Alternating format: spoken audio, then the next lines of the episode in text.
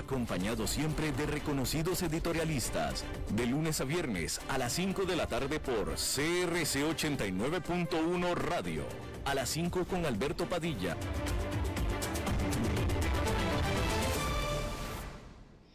Hola, ¿qué tal? Saludos, bienvenidos a esta emisión de A las 5 con su servidor Alberto Padilla. Muchísimas gracias por estarnos acompañando. Gracias por estar ahí. Le mando cálidos saludos desde la señal y las instalaciones de CRC 89.1 Radio en San José, Costa Rica. Desde donde estamos transmitiendo hasta el punto, en el tiempo y en el espacio en el que usted nos está escuchando, porque estamos saliendo en diferentes eh, plataformas al mismo tiempo, simultáneamente por ejemplo, en Facebook Live, en la página de este programa a las 5 con Alberto Padilla, así como también estamos disponibles en el canal de YouTube de este programa.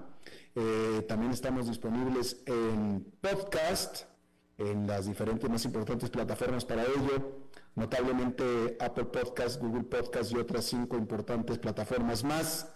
Aquí en Costa Rica este programa que sale en vivo en este momento a las 5 de la tarde se repite todas las noches a las 10 aquí en CRC 89.1 Radio y la, eh, eh, en, esta ocasión me acompaña al otro lado los cristales, tratando de controlar los incontrolables, el señor David Guerrero y la producción general de este programa, siempre poderosa desde Bogotá, Colombia, a cargo del señor Mauricio Sandoval. Bien, hay que comenzar diciéndole que el presidente de Estados Unidos, Joe Biden, anunció casi 3 mil millones de dólares adicionales de asistencia militar a Ucrania en este día que se celebra el Día de la Independencia de Ucrania, que coincide también con el aniversario de seis meses de la invasión de Rusia. Fueron canceladas las celebraciones oficiales por el Día de la Independencia, pero eh, se cumplieron los avisos, las expectativas del presidente Zelensky y eh, Rusia lanzó un ataque con cohetes a una estación de trenes que mató a 22 civiles, 22 personas y, eh, e hirió a decenas más. Hay que decir que ya Vladimir Zelensky, el presidente de Ucrania, había advertido de que Rusia lanzaría algunos ataques contra la población civil eh, en el, aniversario del Día de la Independencia de Ucrania. Eh, y bien, hay que decir que eh, el presidente Joe Biden ya a nivel doméstico anunció una importante reducción de deuda estudiantil.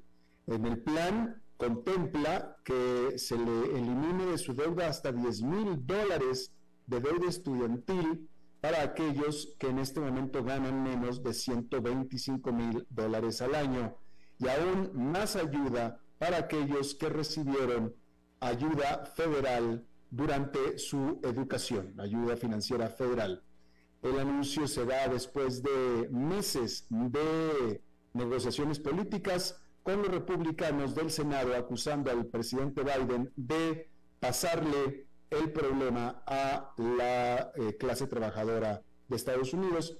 Obviamente se refieren a el asunto de que esto pues se irá a convertir en deuda de Estados Unidos, lo cual se tendrá que eventualmente pagar con impuestos. Pero mire, déjeme le comento que este problema de la deuda estudiantil de Estados Unidos es bastante pernicioso y desde mi punto de vista bastante limitado, también bastante particular porque eh, a diferencia de lo que yo he visto en algún, vaya, yo nunca había visto en ningún país como en Estados Unidos, uno eh, que teniendo la población la oportunidad de recibir educación superior gratuita por parte del Estado, la cual en realidad no es gratuita, pero sin embargo sí es muy, muy subsidiada, eh, la inmensa mayoría de los estudiantes universitarios, uno, pagan ellos mismos su propia, eh, su propia educación.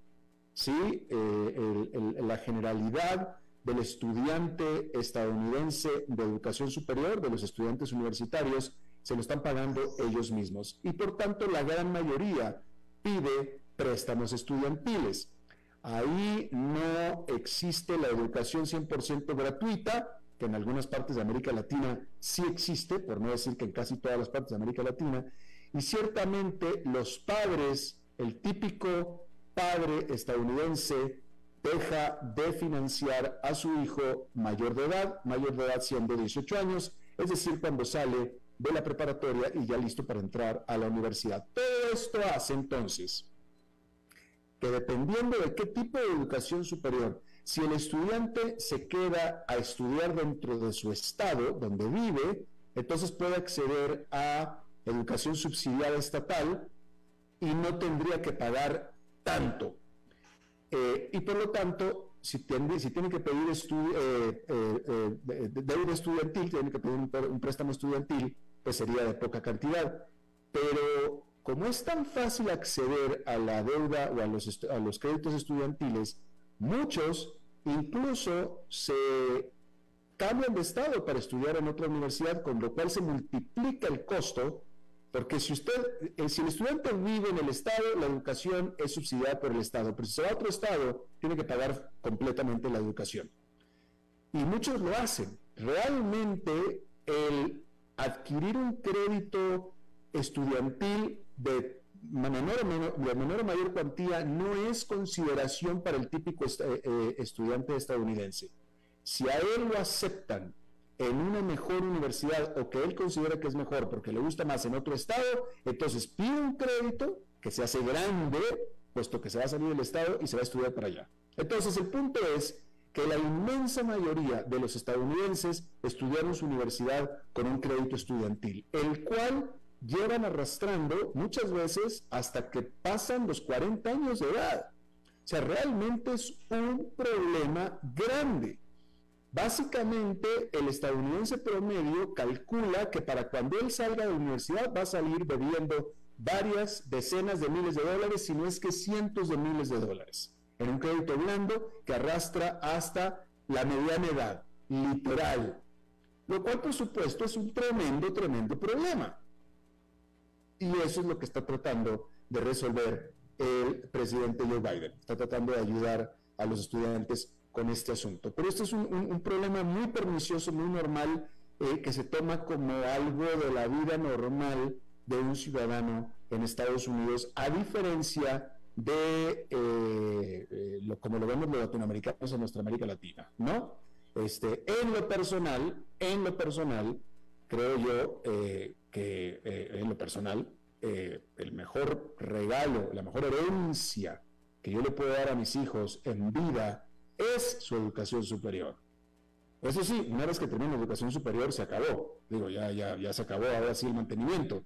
Pero me parece a mí, en lo personal, que es una injusticia, es erróneo, es equivocado enviar al muchacho universitario a que inicie su vida profesional con una deuda que ya sobrepasa los 100 mil dólares. Pues me parece que, es, eh, es inaudito.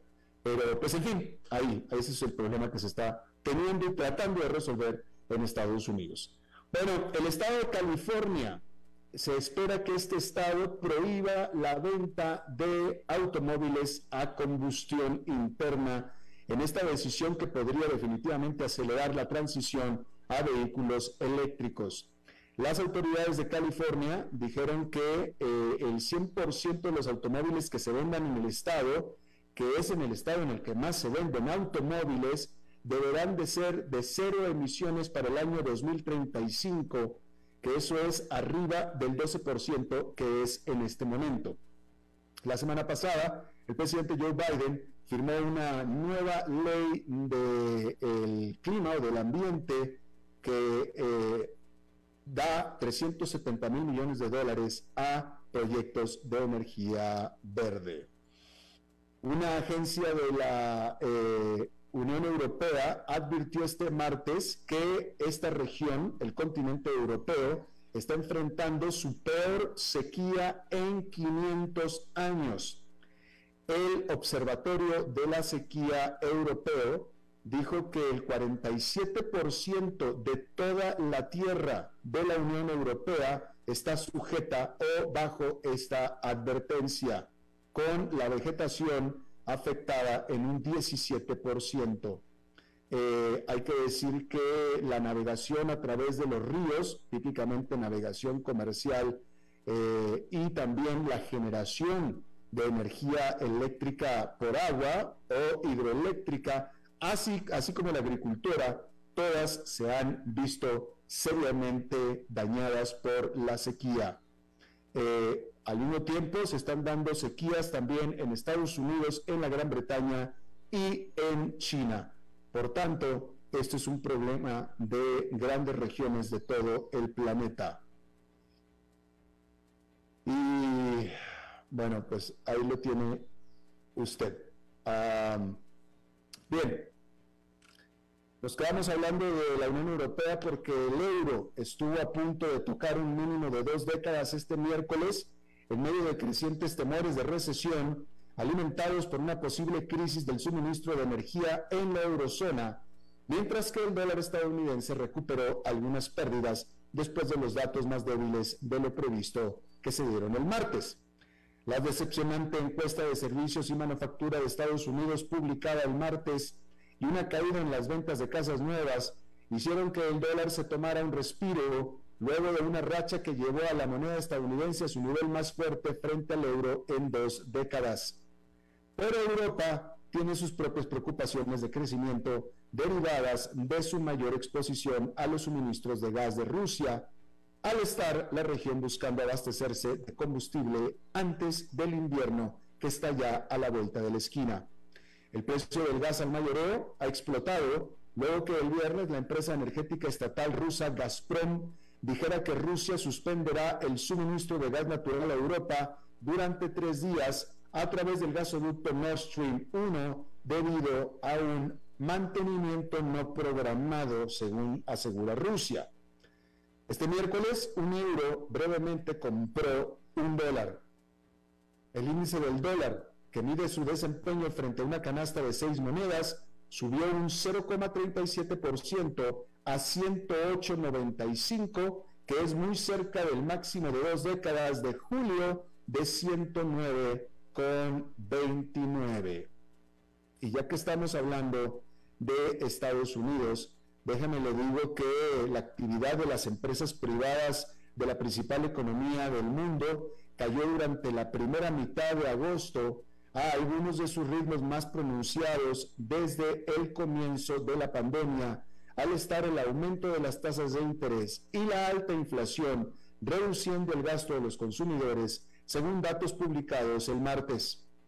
El último indicador instantáneo compuesto de gerentes de compras preliminar de SP Global, o el PMI, registró un nivel de 45 el 22 de agosto, que es por debajo del 47,7 que se registró en julio. La tasa a la que se desaceleró la actividad empresarial fue la más rápida registrada desde mayo del 2020, cuando comenzaron los cierres por la pandemia, según SP Global. Esto marca cinco meses consecutivos que el indicador de actividad ha caído y el segundo mes consecutivo que ha estado en territorio de contracción. Y es que niveles por encima de 50 indican expansión, mientras que los niveles por debajo de 50 representan contracción. Al respecto, el Banco of America escribió a sus clientes el martes, una caída en el componente de nuevos pedidos del índice muestra que los proveedores de servicios están retrocediendo a medida que aumentan las posibilidades de que la economía estadounidense entre en recesión. La contracción fue particularmente profunda entre las empresas del sector de servicios, con el índice de actividad comercial de servicios globales de S&P aterrizando en 44,1 en agosto, por debajo de una lectura de 47,3 en julio mientras que el índice manufacturero cayó de 52,2 en julio a 51,3 en agosto, un mínimo de dos años, pero aún en expansión, porque está arriba de 50. Esta desaceleración en el gasto del consumidor y la inversión empresarial se produce en medio de una ola de aumentos de las tasas de interés por parte de la Reserva Federal, al estar el Banco Central buscando justo desacelerar el ritmo económico para amortiguar los altos niveles de inflación. Y bueno, déjeme le digo que cuando el presidente de Rusia, Vladimir Putin, lanzó su invasión no provocada de Ucrania a finales de febrero, los inversionistas se sorprendieron tanto como el resto del mundo. Batallaron por digerir las consecuencias luego de la invasión, luego que esta, la invasión, interrumpió las cadenas de suministro y desencadenó sanciones occidentales sin precedentes, pensando en una economía global que ya estaba bajo presión por la pandemia. Seis meses después de este conflicto, o que inició este conflicto, la incertidumbre aún domina al mundo. La guerra continúa avivando la inflación global, aumentando la presión sobre los banqueros centrales para que aumenten las tasas de interés y las empresas globales obligadas a lidiar con las consecuencias. Lo peor de todo es que esa invasión sigue marcando la pauta económica mundial y no hay visos de que eso vaya a cambiar en el futuro previsible. Luego de un fuerte repunte de verano, las acciones de Estados Unidos están solo un 2,3% por debajo de lo que estaban a fines de febrero. Pero el estado de ánimo sombrío sigue influyendo en las decisiones de inversión. Y lo que sucede a continuación en el conflicto también podría influir en los próximos pasos de la Fed, que siguen dando o que siguen siendo un factor determinante clave para la trayectoria del mercado. Las acciones de las empresas europeas que están más directamente expuestas al conflicto y la crisis energética que provocó son casi un 5% más bajas. Se enfrentan a un panorama mucho más sombrío. Pero el largo brazo del conflicto no solamente se cierne sobre los mercados de valores del mundo, es mucho más amplio que eso. Por ejemplo, los productos agrícolas. El costo del trigo ha retrocedido drásticamente después de alcanzar un máximo histórico en marzo, con los inversionistas aplaudiendo un acuerdo negociado por las Naciones Unidas y Turquía para reiniciar las exportaciones de granos desde puertos clave de Ucrania. Exportaciones que iniciaron, pero que con el conflicto andando es logísticamente imposible que Ucrania exporte los volúmenes siquiera cercanos a los anteriores a la invasión por lo que el mercado se mantendrá ajustado. Luego están los precios de la energía, porque los precios mundiales del petróleo se dispararon hasta 139 dólares por barril a principios de marzo, pero han caído debido a los crecientes temores de una recesión que podría afectar la demanda de combustible. Han caído alrededor del 18% desde principios de junio. Esto es el petróleo. Sin embargo, los precios del gas natural se están disparando a medida que Rusia juega con el suministro a Europa a través de los oleoductos clave y las olas de calor aumentan el uso de electricidad producida con gas. Alcanzaron un récord en Europa esta semana y un máximo de 14 años en los Estados Unidos. La industria está siendo golpeada y los consumidores se enfrentan a un invierno con desabasto. Y luego están las monedas, porque como decíamos, el euro alcanzó un mínimo de dos décadas esta semana por temores de que una Europa con escasez de energía pueda caer en una dura recesión económica, no nada más una de recesión económica, dura recesión económica. El mes pasado, el euro alcanzó paridad con el dólar estadounidense por primera vez desde el 2002 y este miércoles lo hizo de nuevo. Mientras tanto, un dólar fuerte que gana terreno cuando los inversionistas están estresados y quieren dejar su dinero en un lugar seguro, podría poner en riesgo a los mercados emergentes que pagan las importaciones en dólares. Esto también podría perjudicar a las economías más desarrolladas. Y bueno, el primer ministro de Japón, Fumio Kishida, dijo el miércoles que su país reiniciará sus plantas nucleares inactivas y considerará desarrollar reactores de próxima generación en un cambio de política radical el cambio que hará que la nación regrese a la energía atómica al estar los precios del combustible disparándose en todo el mundo. El primer ministro Kishida dijo a los periodistas que dio instrucciones a los funcionarios para que presenten medidas concretas al respecto antes de que finalice este año.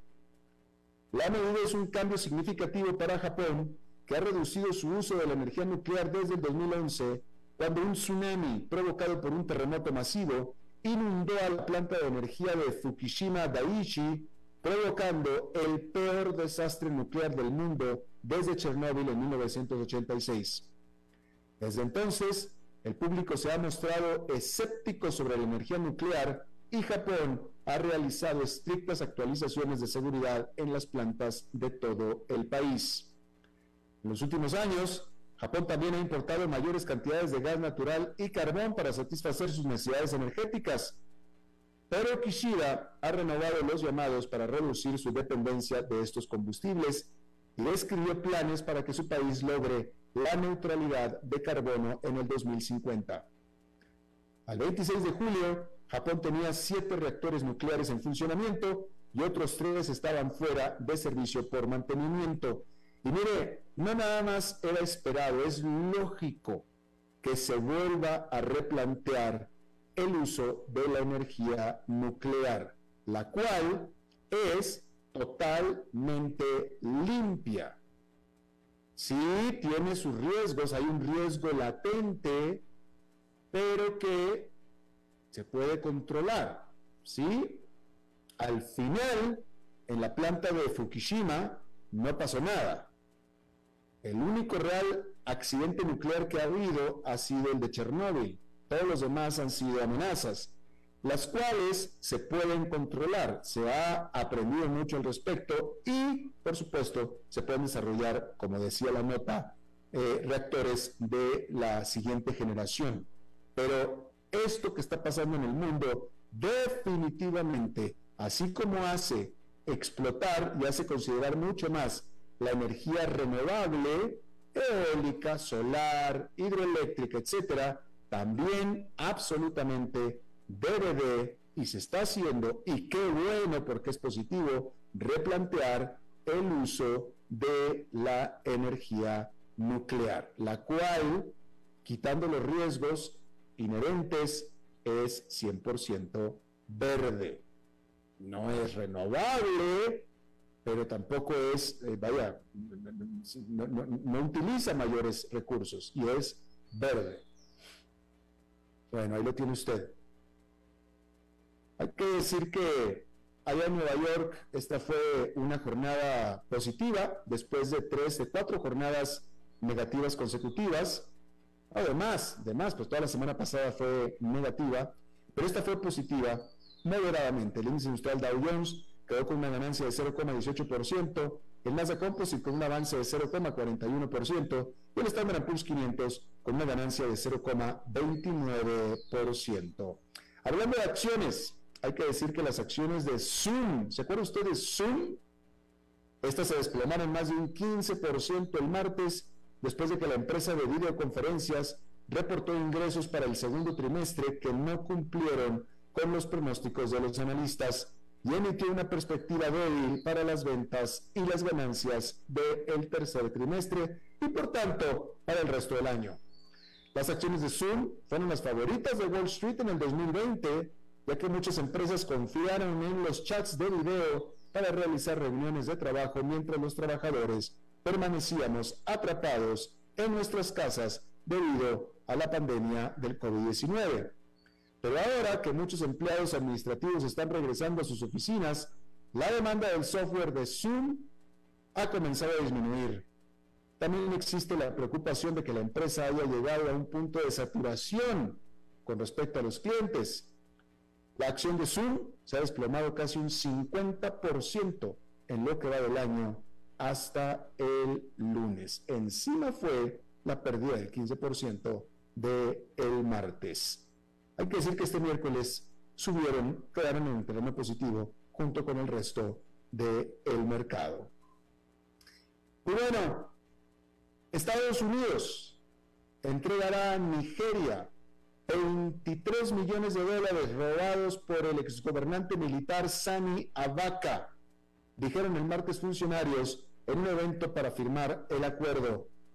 Nigeria ha llegado a varios acuerdos para devolver dinero en efectivo robado en los últimos años. Abaca gobernó la nación más poblada de África y el principal exportador de petróleo desde 1993 hasta su muerte en 1998, tiempo durante el cual Transparency International o Transparencia Internacional estimó que tomó o se llevó, se robó 5 mil millones de dólares del dinero público y nunca fue acusado. Ah, si usted me escucha, en, el país en el que me está escuchando que habla en español, sabemos exactamente de estos asuntos. Ahora, la embajadora estadounidense en Nigeria, Mary Beth Leonard, dijo que el efectivo estaba en cuentas del Reino Unido, pero que fueron funcionarios estadounidenses los que lo identificaron y lo congelaron. Agregó que, incluido el último acuerdo, Estados Unidos acordó repatriar más de 334 millones de dólares vinculados al exdictador Abaca. En el pasado, Nigeria había asegurado la liberación de millones de dólares escondidos en, en cuentas extranjeras por este exdictador. En el 2017, el gobierno suizo emitió un comunicado anunciando el acuerdo con las autoridades nigerianas y el Banco Mundial sobre la devolución de 321 millones de dólares a este país del África Occidental. Mire, eh, eh, yo nunca he sido político, a lo mejor soy corrupto, no sé, a lo mejor soy corrupto, pero como nunca he estado en un lugar en el que puedo aprovechar para la corrupción, entonces no puedo asegurar si realmente soy corrupto. ¿sí? Por lo tanto, no sé lo que es este nivel de avaricia. Nunca he estado yo expuesto a esta cantidad de dinero que pudiera yo robarme. ¿Sí? Por tanto, pues no puedo eh, hablar de ese asunto en, en, ese sentido. Pero el punto que estoy tratando de hacer, ¿sí? Fíjese, Estados Unidos, nada más Estados Unidos, está regresando a este, de lo que se robó este dictador, solamente Estados Unidos está regresando 334 millones, 334, en esta está regresando 23, ¿sí? Estados Unidos en, total está regresando 334 millones 700 mil y, Suiza 321, ¿sí? En esta está entregando 23, pero el punto que estoy tratando de hacer es que si usted roba o se encuentra, se roba, estamos hablando de robo, si usted roba 23 millones de dólares, ya tiene asegurado su vida rico, multimillonario el resto de su vida. No hay manera en que usted se vaya a acabar 23 millones de dólares. Usted ya vive rico. Y con 23 millones de dólares usted puede tener una mansión, puede tener un yate y puede tener un avión. Con 23 millones de dólares usted se lo robó. ¿Sí? Pero es que estos políticos porque no nada más, aquí estamos hablando de África, pero pues, usted, lo, usted escucha en América Latina, usted sabe, usted, usted, usted sabe. Estos políticos se sirven, ellos no tienen para cuándo acabar, no, no se sacían. ¿Sí? Si les ponen 100 millones de dólares enfrente, se los llevan y luego más. No tienen abasto. Este tipo se robó, dicen, estiman 5 mil millones, pero el punto es que nada más Suiza le devolvió 321 millones Estados Unidos 334. A Nigeria, ¿eh? a un país pobre, pero no se sacían con haber robado, mire, olvídese los 23 millones de dólares, con que se hayan robado 5 millones. 5, con 5 millones ya, ya viven, ya, ya, ya, tienen su vida resuelta. ¿Sí? A lo mejor 5 millones no se compran el yate, pero pues ya, ya, pero viven muy bien. Ah, no, más de 300 millones de dólares. Y esto es Nigeria. Nigeria es más pobre que muchos países de América Latina. En América Latina se roban hasta más que esto. De nuevo, no, no, no, no se hacían. Se sirven con la cuchara grande y doble. Y demás. En fin, yo fuera político. Y fuera ladrón. Ahora vamos a hacer una pausa y regresamos con esa entrevista de hoy. A las 5 con Alberto Padilla por CRC 89.1 Radio. Desde los verdes bosques de nuestra montaña nos llega agua Cerros de la Riva, agua fresca de manantial que te permitirá vivir en equilibrio, proteger tu salud y la de tu familia, libre de sustancias químicas, envasada sin alterar su naturaleza a 2.000 metros de altura. Agua Cerros de la Riva, naturalmente neutral. Búscanos como cerrosdelarriba.gmail.com. Llámanos al 8374 3229. Cerros de la Riva, Live Spring Water. Ok, gracias a todos por haber venido a la fiesta de despedida de don Alberto, quien cumple 30 años de trabajar para nuestra empresa y bueno, le llegó el día del retiro. Don Alberto, ¿por qué no viene acá y nos da unas palabras? Muchas gracias a todos. Solo puedo decirles que si alguien sabe de algún trabajito, que por favor me dicen. Es en serio. No me preparé para este momento y tengo que ver cómo consigo otro trabajo. No cometan el mismo error que yo. Transcomer, puesto de bolsa de comercio. Construyamos juntos su futuro. Somos expertos en eso.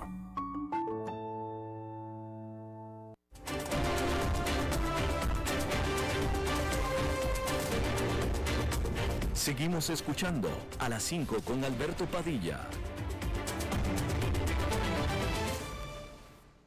Bueno, hay eh, un eh, nuevo libro en circulación, un eh, libro acerca de las economías del Caribe. Yo no he leído el libro, pero conozco muy bien el autor, es amigo personal mío, es un experto en el Caribe, ha estado ya en el programa antes el título del libro es De la plantación al resort, el Caribe en el siglo XXI. El autor es Emilio Pantojas, Emilio Pantojas García. Nos acompaña desde San Juan, Puerto Rico. Emilio es eh, eh, doctor, doctor eh, en ciencias sociales y un experto en temas caribeños. Ha, escrito varios libros al respecto. Emilio, me da mucho gusto saludarte. Te mando un abrazo. Igualmente, un abrazo para ti, buenas tardes. Gracias.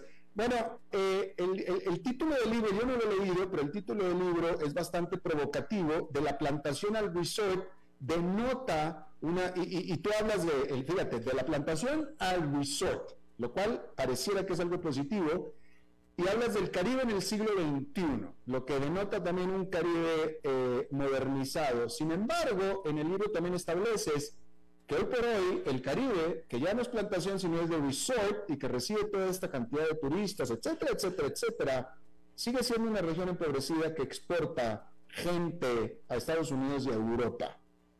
Y además una, región muy desigual, donde la desigualdad continúa. De hecho, la glosa del libro es una, frase francesa que dice, plus change, plus la même chose. Mientras más las cosas cambian, más es lo mismo. Y ciertamente la economía de plantación, que era una economía orientada hacia afuera, hacia, hacia la exportación, ha ido evolucionando. Hubo una época en que nuestras economías en el siglo XX se convirtieron ya no en economías de plantación, pero sí en economías agroexportadoras, y luego en las maquiladoras durante los 80 por la iniciativa de Cuenca del Caribe, hasta que hemos llegado a una nueva forma de exportación, que es el turismo, que es la, exportación de gente, etcétera, etcétera. Bueno, y, como tú dices, una región desigual, eh, porque, eh, y tú me lo vas a explicar a mí, pero en, el Caribe, eh, primero que nada, ¿cuántas naciones tiene el Caribe? ¿Cuántos países son? Bueno, el Caribe tiene distintas conceptualizaciones. Está el Gran Caribe, que incluye Centroamérica y el Caribe. Está el Caribe insular, que incluye las islas, la, las islas que, algunos de los cuales son más o menos unos 33 países. Bueno, eh, eh, eh ok, 33 países. Dentro de estos 33 países hay economías que realmente son cuasi ricas y hay otras que son totalmente empobrecidas. Y hablando de la desigualdad, esto poca gente lo, lo recuerda o lo sabe, pero Puerto Rico, que puede considerarse una economía en sí misma, Puerto Rico si fuera una economía latinoamericana, sería la economía latinoamericana de mayor ingreso per cápita de todo el continente y sin embargo hay mucha pobreza. Correcto. Eh, eh, eh, lo que pasa es que, claro, en Puerto, Rico se sostiene sobre las prestaciones del gobierno federal de los Estados Unidos. Decía un amigo cubano que Puerto Rico cada vez que entraba en una crisis nunca daba contra el concreto, no caía tan duro porque estaban los fondos federales. Ahora mismo Puerto Rico está recibiendo miles de millones de fondos federales, por ejemplo, para educación, para, eh, para, para salud. Claro, la calidad de esa salud pública, la calidad de esa educación es pésima comparada con la calidad de educación privada y de salud privada. Así que hay una gran desigualdad, pero como tú bien dices, en términos de los índices del Banco Mundial, somos una de las economías, si no la más, la, más opulenta, una de las más opulentas de América Latina, del sur del Río Grande. Claro, claro, claro, pero bueno, eso es una, hay un testimonio de lo que es la, desigualdad que hay eh, eh, en América Latina, eh, digo, en, el Caribe, Emilio. una pregunta, en el Caribe hoy por hoy hay básicamente sigue habiendo plantaciones, sigue, sigue, sigue, se sigue exportando café, caña, azúcar y, y, bananas, pero también hay turismo y hay algo de petróleo en el sur, en Trinidad y Tobago. ¿Hay algún país que sea diferente a este modelo? Que de momento no me llega a la mente. En realidad lo que hay son diferencias dentro de eso. En términos, por ejemplo, un país como Costa Rica tiene quizás menos desigualdad y un, sistema un poco más estable, una institucionalidad donde la corrupción existe, pero no tan grande como en Nigeria, que estaba escuchando, ¿no? Pero en realidad eh, lo, que, lo que hay en el Caribe, eh, eh, yo el otro día comparaba Cuba con Puerto Rico, porque durante la Guerra Fría Puerto Rico era el anticuba, ¿verdad? Puerto Rico próspero por los Estados Unidos, Cuba oprimida y pobre por Rusia. Ahora lo curioso es que si tú le preguntas a la juventud, tanto la cubana como la puertorriqueña, su mayor aspiración es emigrar a los Estados Unidos. O sea, hemos vuelto, hemos dado, ambas economías han dado un giro de 360 grados, hemos vuelto al pasado. Entonces, tú en tu libro, cuando hablas del Caribe, incluyes a Centroamérica.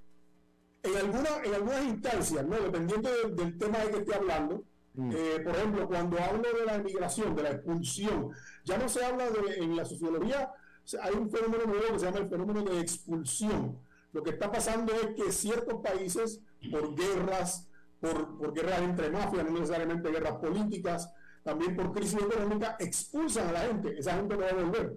Ese no es el emigrante que vuelve después de hacer riqueza a su patria.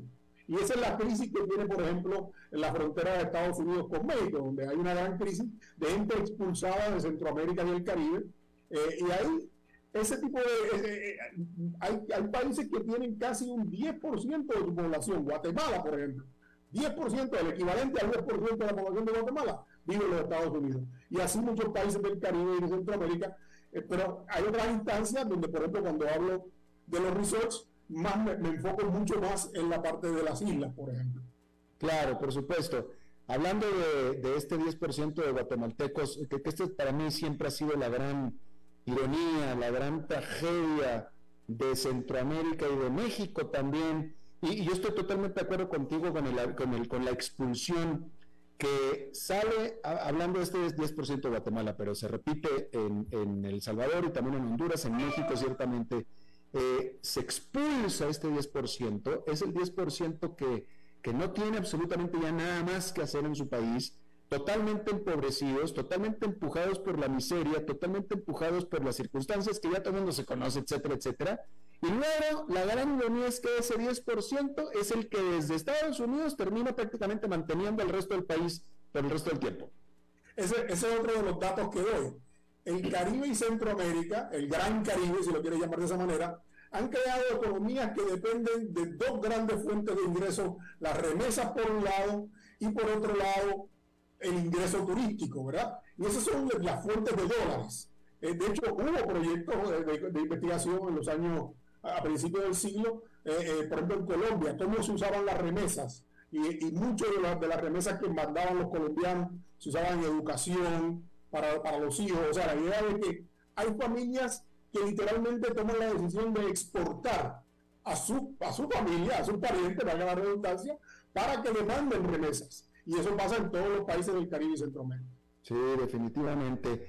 Eh, en un rato más te voy a preguntar acerca de la conclusión del libro, ¿no? Pero eh, déjame nada más reflexiono contigo. Esto es algo que, eh, eh, un país que a mí me, me, intriga muchísimo, sobre todo por conocerlo tan poco, aunque he estado varias veces en él, es Jamaica, Emilio. Porque Jamaica es un país angloparlante, es un país que está en la misma eh, eh, zona horaria de Estados Unidos y desde mi punto de vista es un país que hubiera sido absolutamente perfecto de haber tenido los call centers y toda la tercerización que Estados Unidos busca en la India y en Filipinas. Jamaica hubiera estado perfectamente posicionado para aprovechar eso si hubiera querido, pero no han querido. Bueno, es un problema, tiene que ver con una comunicación de política pública, de una clase política incapaz. Eh, hay, un libro que ahora se me olvida el autor, ¿Por qué las naciones fracasan? ¿no? Mm. Eh, y, fracasan por la gobernanza, por la mala gobernanza.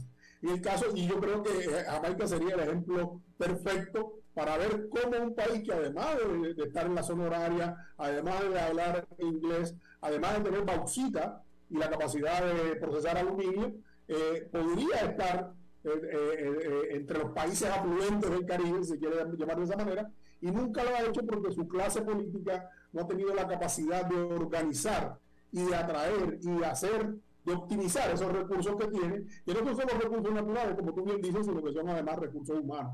Y el recurso, como tú y yo aprendimos en el ICAE, el recurso más importante es el recurso humano. Y ellos tienen buenos recursos humanos. Pues sí. Otro, otro país que a mí me, me, me, gusta mucho porque han tratado de hacer las cosas bien es República Dominicana. República Dominicana ha explotado bastante su turismo, sigue siendo un país exportador de materias primas, es decir, de, de, de bananos, etcétera, pero también han impulsado la industria por el lado de las maquiladoras, etcétera. Bueno, República Dominicana en alguna medida ha sido relativamente exitoso, pero con las mismas contradicciones. La, clase política dominicana, al igual que el resto de las clases políticas de nuestra América, incluyendo Puerto Rico, son corruptas, hay un montón de dinero que se pierde en esa corrupción, miles de millones de dólares. Pero eh, en ese sentido, por ejemplo, eh, hay más conexión entre el sector agrícola y el sector turístico, aunque una gran parte de, de los insumos turísticos que no son comida, pues vienen de fuera, ¿no? Eh, el whisky, por ejemplo. Por eso cuando uno va a un, a un, a un resort en la República Dominicana, eh, todas las bebidas nacionales están incluidas, ¿no? Las bebidas importadas hay que pagarlas. Así que eh, ellos han tenido un poco más de éxito, pero aún así todavía hay, la gobernanza sigue siendo un problema fundamental en el Caribe. La mala gobernanza. definitivamente y la, eh, ¿cuál, eh, en fin, ah, déjame nada más, eh, en el, no, es, no, es, materia del libro, pero ya que estoy hablando con un experto sobre el Caribe, Haití de nuevo está continuamente, pero otra vez, con fuertes protestas en la calle, quieren que se vaya este actual presidente.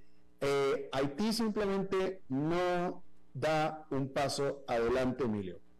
Lo conecto con el libro, hay un capítulo en el libro que se llama Las dos grandes revoluciones del Caribe, Haití y Cuba. Ejemplos o escarmientos. Tanto Haití como Cuba, tanto Francia como Estados Unidos, eh, eh, decidieron convertir a sus dos eh, países subordinados en escarmientos. El bloqueo cubano, las reparaciones que tuvieron que pagarle al gobierno francés los haitianos, y por lo tanto, esa, esa, esas revoluciones, que en, su momento fueron revoluciones gloriosas, eh, eh, la, revolución haitiana se basó en los derechos humanos, en la Carta de Derechos del Hombre de los franceses. Ese elemento de esos jacobinos negros, como le llamaba C.L.R. James, eh, al final se descarriló y siguió una lógica donde la corrupción, donde es un estado fallido, para ponerle, para, para, para, no hacerte el argumento muy largo, siendo profesor, sabes que hablo mucho. Así que eh, es un estado fallido donde no, no hay capacidad de gobierno y por otra parte está gobernado por mafias, por gangas. Así que el, el, país ha colapsado. Eh, la pregunta, tengo un gran amigo haitiano, por la Portú, eh, la pregunta es cuál es la solución. Él decía, en algún momento habrá que haber una intervención por la fuerza para estabilizar y de ahí en adelante buscar maneras de llegar a consensos consensos coaccionados, si se quiere llamar de esa manera, para enderezar este país, para enderezar la gobernanza.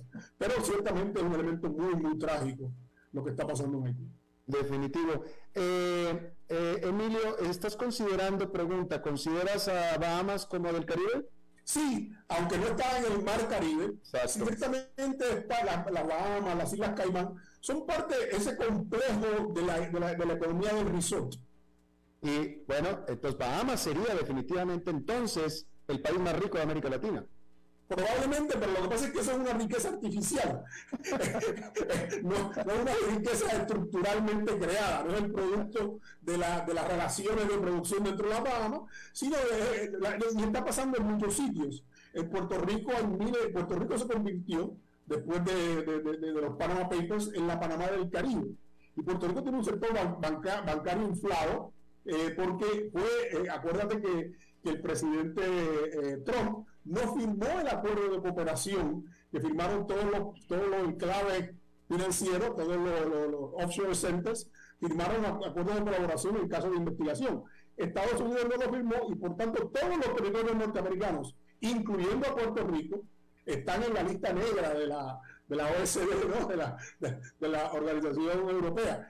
Y Puerto Rico efectivamente se ha convertido en un centro financiero. Hay muchos expatriados que pagan solamente una tasa de 4% eh, sobre su ingreso global y que ponen su dinero en los bancos que están comprando el litoral puertorriqueño, los precios de las propiedades en el litoral han aumentado y esto es lo que se conoce en la nueva literatura, eh, que yo solamente menciono en el libro, como las cadenas de riqueza global. Había una cadena de valor, que era la cadena de producción global, y ahora está empezando a emerger una cadena de riqueza global, que es la gente que mueve el dinero en esos centros financieros, más incluido, eh, y que por lo tanto le dan una, una imagen de riqueza y opulencia al país que no es estructuralmente creada. Claro. Eh, ¿Qué tan eh, en, el Caribe? Sabemos que en Centroamérica el narcotráfico hay en todas partes, pero ¿qué tan presente está dentro del Estado las mafias del narcotráfico en el Caribe? Sabemos que en Centroamérica sí, eh, Venezuela, etcétera. ¿En el Caribe, en las islas del Caribe? Bueno, hay islas del Caribe que se, que se podrían clasificar como narcoestados, y de hecho eso es uno de los elementos que está en la ecuación en, en, en Haití.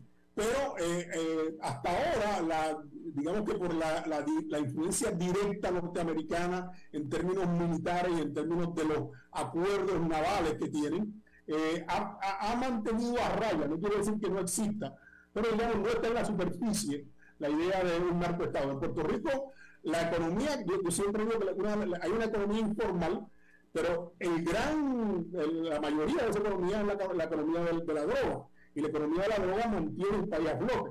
Pero en el debate público eso nunca está sobre la mesa y no hay evidencia, o por lo menos el FBI que, opera en Puerto Rico, no ha sido capaz de, tener, de traer evidencia que diga que hay políticos comprados por los narcotraficantes. No obstante, Puerto Rico es una de las dos, de las dos entradas grandes, ¿no? Está la frontera de México y Puerto Rico que le llaman el corredor del este.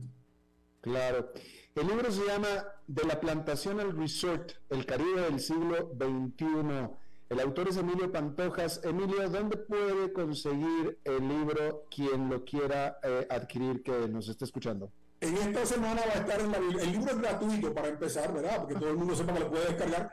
Está en una, en una página de Facebook mía que se llama De la Plantación al Resort. Buscan así en Facebook. También está, lo tengo en Twitter, en mi, a la entrada de Twitter, en el, en ¿no? Eh, y eh, Epanto, Epantojas García, eh, mi nombre con la E solamente, y la arroba, y Albazú, que es una ONG que opera en Barcelona y en América Latina sobre organizando, ¿verdad? A trabajadores y, organizando educación sobre el, turismo con justicia. Albazú, Claxo, de la plantación del Rizón en Facebook y Pantojas García. Y bueno, eh, Emilio Pantojas García, sociólogo, investigador, docente y director del Instituto de Estudios del Caribe y catedrático del Departamento de Sociología de la Universidad de Puerto Rico, eh, no solamente es caribeño, vive en el Caribe, conoce el Caribe, es un experto sobre el Caribe y por tanto el libro está muy bien respaldado. Emilio, te mando un abrazo, gracias por aceptar la entrevista. Un gran abrazo, gracias a ti. Hasta luego. Vamos a hacer una pausa y regresamos con más.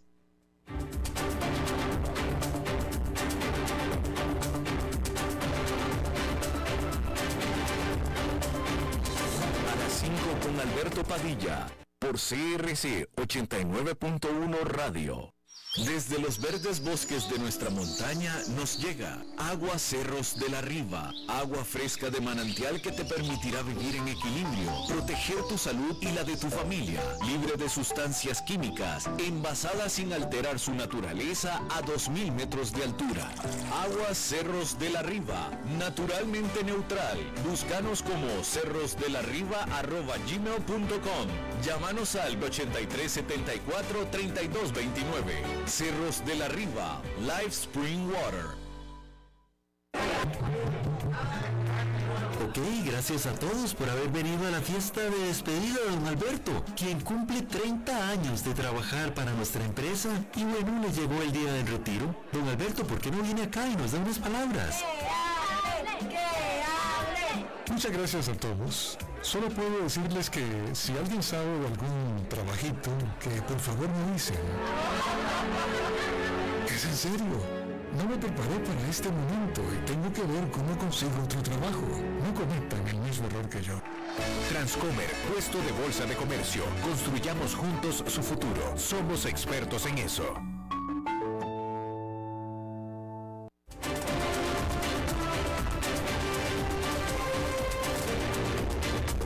Seguimos escuchando a las 5 con Alberto Padilla. Bueno, este miércoles recibimos la visita extraordinaria, porque normalmente nos visita los jueves, pero esta vez con todo gusto y le agradezco muchísimo que esté con nosotros nuestro buen amigo, excelente comentarista y analista, don Enfa Dado. ¿Cómo está usted, señor Dado? Bien, Padilla, te saludo a ti a la audiencia. Oye, ese, esa promo que acaba de salir al aire, de Don Alberto, que se está por jubilar, pero anda buscando otro laburo. ¿Ese sos vos, Don Alberto? Eh, yo creo que es una jugada, una mala pasada que me dieron entre los creativos de, eh, de, de CRC y el patrocinador Transcomer, eh, que le pusieron a este personaje ficticio don Alberto, y no puedo tampoco dejar de sospechar que estaban pensando en mí, señor Dado, yo también lo creo. Bueno, te cagas, don Alberto, bueno, es el karma, ¿no? Bueno, pues ¿qué quiere? Así son la gente. Yo, mire, yo nunca dije nada, me permanecí callado y dije, alguien habrá que, digara, que, que va a decir algo y me, me, me, me de que haya sido usted.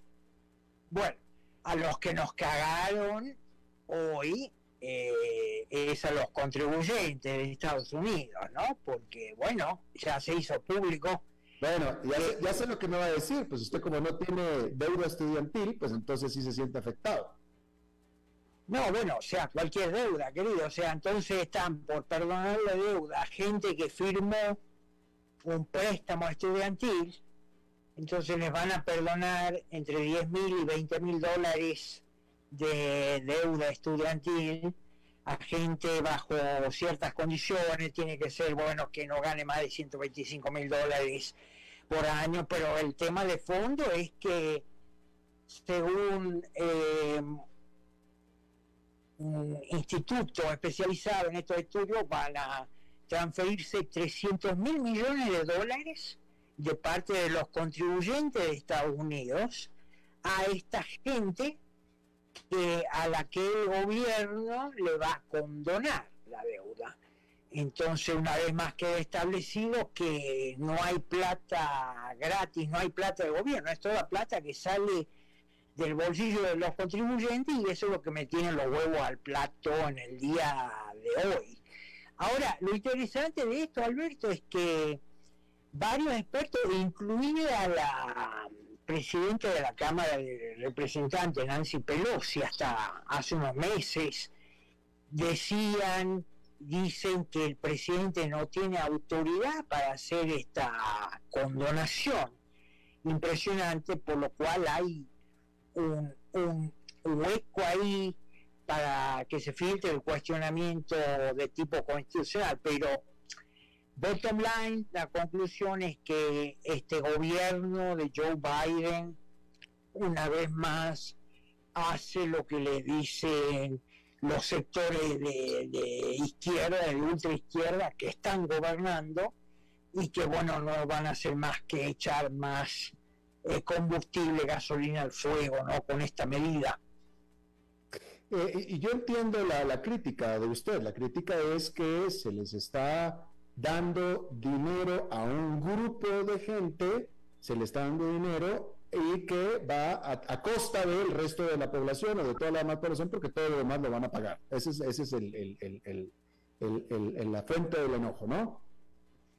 Sí, claro, y también está el tema de mucha gente que pagó con sacrificio, teniendo dos o más trabajos, pagó esos préstamos estudiantiles y bueno, en Twitter está ahí también reflejada la furia de ellos, porque me van a devolver a mí, se preguntan sarcásticamente y sabemos que no les van a devolver. Entonces, una vez más, la injusticia para ayudar a un grupo de población que está mucho mejor que otra gente a la que no se le ayuda y que, por ejemplo, hoy no, no está pagando, según he leído en estudio ayer, no está pagando sus cuentas de electricidad o de gas porque tiene que elegir entre la renta y la comida, ¿no? Entonces, una vez más estamos con esta gente, el subraje de mierda, que yo le llamo cariñosamente, que utilizan la estructura del poder para llevar adelante su agenda, su proyecto político, que no es el que va a beneficiar, digamos, a la sociedad en su conjunto. Claro. ¿Usted califica esta, esta decisión como populista?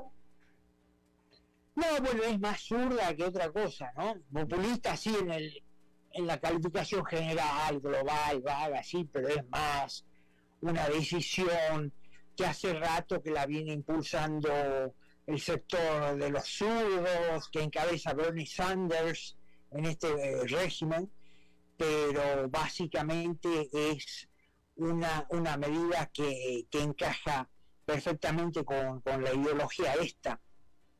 Claro. Señor Dado, enfadado, muchísimas gracias por su participación esta semana a la hora, Alberto. Saludos a la audiencia y será hasta pronto. Muchas gracias, hasta la próxima semana. Bien, eso es todo lo que tenemos por esta emisión de A las 5 con Seguridad Alberto Padilla. Muchísimas gracias por habernos acompañado. Espero que termine su día en buena nota, en buen tono y nosotros nos reencontramos en 23, en 23 horas. Que la pasen muy bien.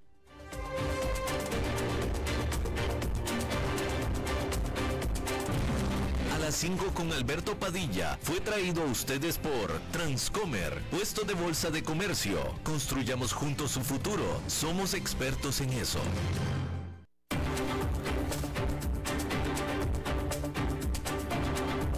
Concluye a las 5 con Alberto Padilla un programa diseñado con el objetivo de llevarte diariamente un tema de actualidad, acompañado siempre de reconocidos editorialistas, de lunes a viernes a las 5 de la tarde por CRC 89.1 Radio, a las 5 con Alberto Padilla.